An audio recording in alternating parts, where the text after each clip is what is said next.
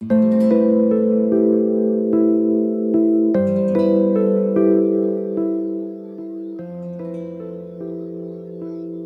爱的听众朋友，大家好，这里是 FM 幺四四五六零八，我是吴月英，每晚依旧在这里陪你。今天给大家带来的文章是《良人》。楠楠是极细致的女生，口红、粉盒、梳子、发夹都整齐地摆在梳妆台上。他喜欢在没有人的时候照镜子。昨天陈生夸他好看，今天对着镜子端详，竟也觉得好看了几分。楠楠出门的时候下起了小雨，碎碎的打在伞上。那伞一荷叶模样，是上次去杭州玩，玉与陈生从西湖边的一家超市买的。那老板娘还温柔地笑他是许仙。楠楠穿高跟鞋的时候走得很慢，斜斜的，像初春的花枝。陈生爱看他走路的样子，觉得俏皮可爱里还多了淡然清静。楠楠到了超市，一边看一边蹙眉思索着。这个月，陈生睡得越来越晚了。买些既好吃又营养丰富的，狠狠的温柔以待。红豆、橄榄油、西红柿、熟牛肉，又挑了几个红苹果。楠楠不敢买的太多，放久了就不新鲜了。陈生教高三毕业班，这样的初夏是他最忙的日子，但他有楠楠，可以让他永远白衣如雪色。袖口的纽扣也是他亲自挑选换上的。想到这里，陈生觉得这世间的烦心事就真的不值一提了。还记得刚认识的时候，他二十四岁，楠楠十八岁。他刚毕业，他才考上大学。所有人都不看好他们的爱情，那只陈生也会觉得焦躁。他怕等他长大了，就嫌他老了。楠楠仿佛一直不谙世事的模样，却不曾被任何人左右的想法，跟着他，一直跟着他。大二的时候，陈生去了上海，楠楠留在苏州大学。那时候，楠楠爱写信，明明可以一通电话说的相思，她偏要写信，每天晚上都写，第二天早上记了才去上课。是几时借了梁红二，陈生竟一时想不起什么时候爱上的楠楠。像不知几时门外的池水绿了，悄无声息。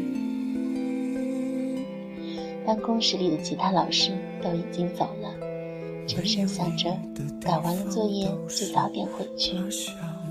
这几日自己的疲倦已经影响了楠楠的情绪了，不能让她过分的担心。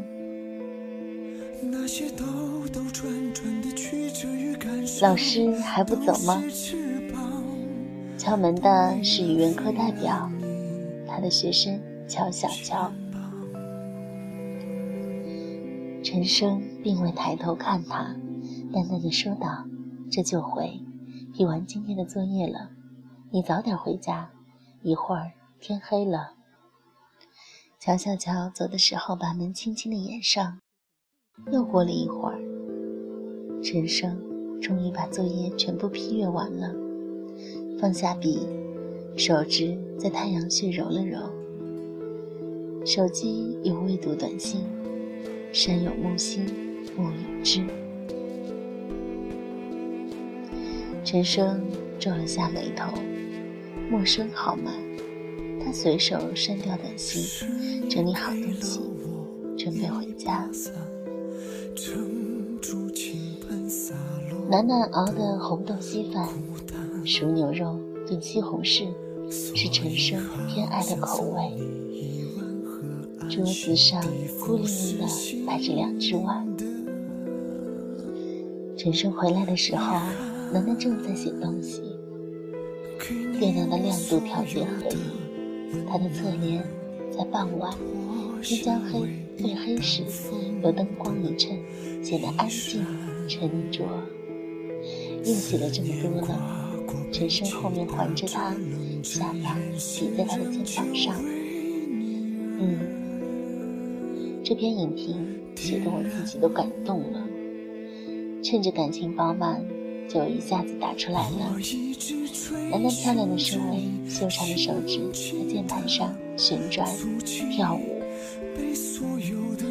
陈生看他马上完事儿，转身去厨房。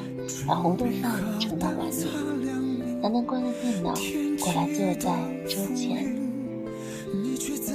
两个人吃饭的时候很安静，楠楠极少打听陈生在学校里的事情。陈生的手机又震动了一下，打开来又是一条短信：“你从灰蒙拥挤的人群中出现。”投我以羞怯的微笑。若我早知就此无法把你忘记，我将不再大意。我要尽力唠嗑。陈生一皱眉，点了删除。楠楠在红豆饭里加了冰糖，太蒙时见他蹙眉，问道：“怎么了？”一些未处理的小事儿，是有心人见不得我耳的清净吧？陈生笑道：“他不想楠楠为这些琐事多思多虑。”楠楠给他添了饭，又吃完自己眼前的，起身走到电脑前，出去走走再写吧。你这样可不是健康的生活方式。陈生一已吃饱。收拾了碗筷，去厨房洗。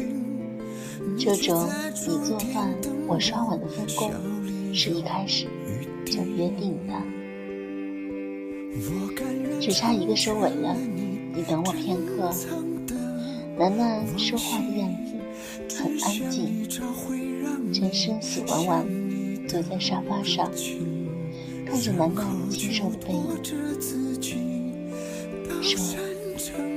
该有个宝宝了。他突然冒出来这个念头，笑着摇摇头，只是想起楠楠还小啊，他眼里的妻子还是初见时的模样。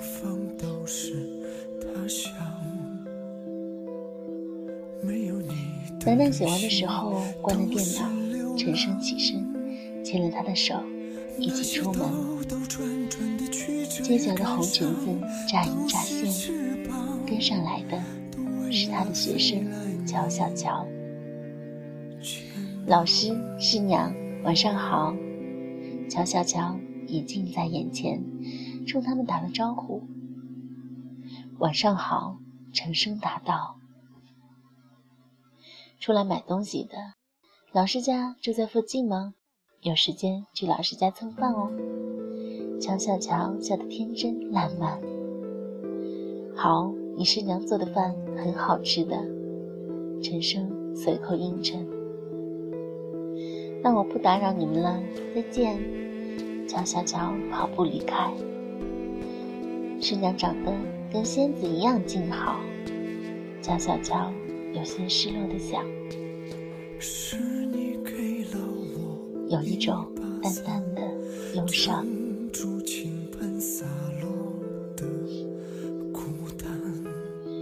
乔小乔在日记里写道：“就在下午，陈升站在校门口，我走上前想和他打个招呼。当我快要走到他面前时，他一扭头就和别的老师聊天了，然后。”我连和他说句话的机会都没有。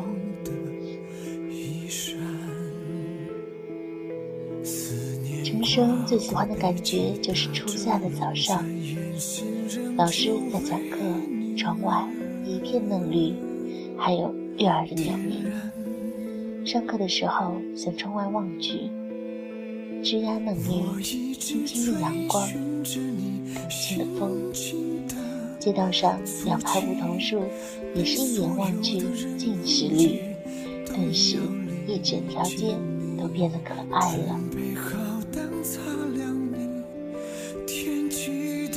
尤其晚上六点多快七点的时候，在上晚自习，然后就听见了一阵阵的倦鸟归零，这种感觉实在太美好了。乔小乔看着讲台上的陈升，有些难过。他曾笑到癫狂，哭到沙哑吗？在他三十年的生命中，到底经历了多少人和事？可是，我却连他的手都不能牵，那样宽厚的手掌啊！同学说，陈升不是一个温情的人，可我为什么觉得他就是一个？情的人，或许是我对他抱有幻想。陈升注意到乔小乔最近总是走神，他皱了皱眉，少年的心事他故作不知。他想起那年十八岁的楠楠，那一袭浅色的裙子。随着高考的日子越来越近。陈升开始在学校逗留的时间也越来越长。楠楠常一个人在黄昏的时候，趴在窗台前看楼下的行人来来往往。楠楠把电脑送去修了两个月，拿回来的时候，隔了很久再次用上了电脑，发现只能百无聊赖地盯着屏幕，似乎什么也不想做。楠楠开始注意到陈升经常蹙着眉头发呆，心事重重的。他知道，该是和那个乔小乔的女生有关系。那女生加了自己的微信，虽然从不说话，但时常点赞，心思都浮在表面上。楠楠在陈升前心知肚明的不动声色，背里也曾觉得懊恼。他到底是不善吃醋的。荷花又开了的时候，高考成绩出来了，乔小乔去了苏州大学。楠楠知道这事后，有些惆怅。真是个偏执的女生。假期的时候。陈升带着楠楠从南京开始重温旧梦。那时，秦淮河的水；那时，周庄的桥；那时，西湖的伞。在西湖的断桥上，陈升从后面把楠楠搂在怀里，低声说道：“谢谢你，一直在我身边。”傻瓜，我知道你什么都清楚，你只是没有说，因为我相信你啊。嗯，我从来没有回过他的短信。楠楠闭上眼睛，他很想说，那女孩像十八岁的我。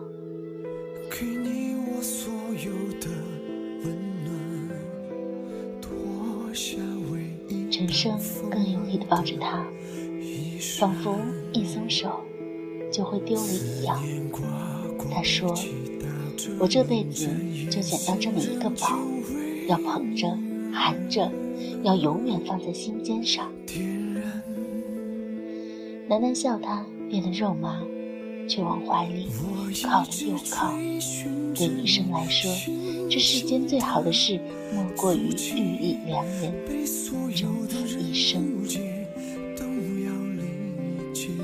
回去的路上，抬头看月亮，很圆，很亮，连上面的阴影看得见。有一大片一大片薄薄的云层从他面前移过，也就算是月亮在云海中前行。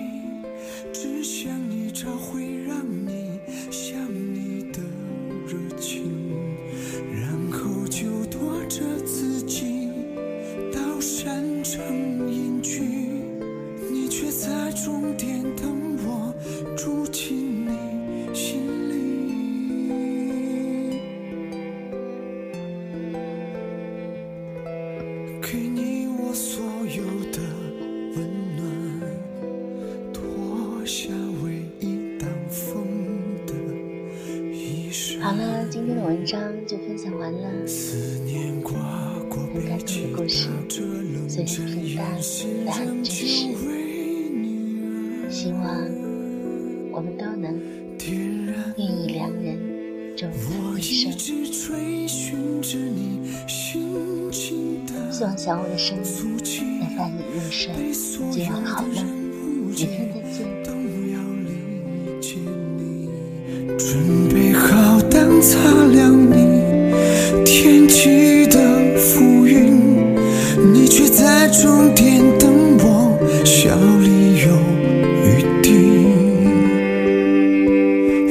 甘愿成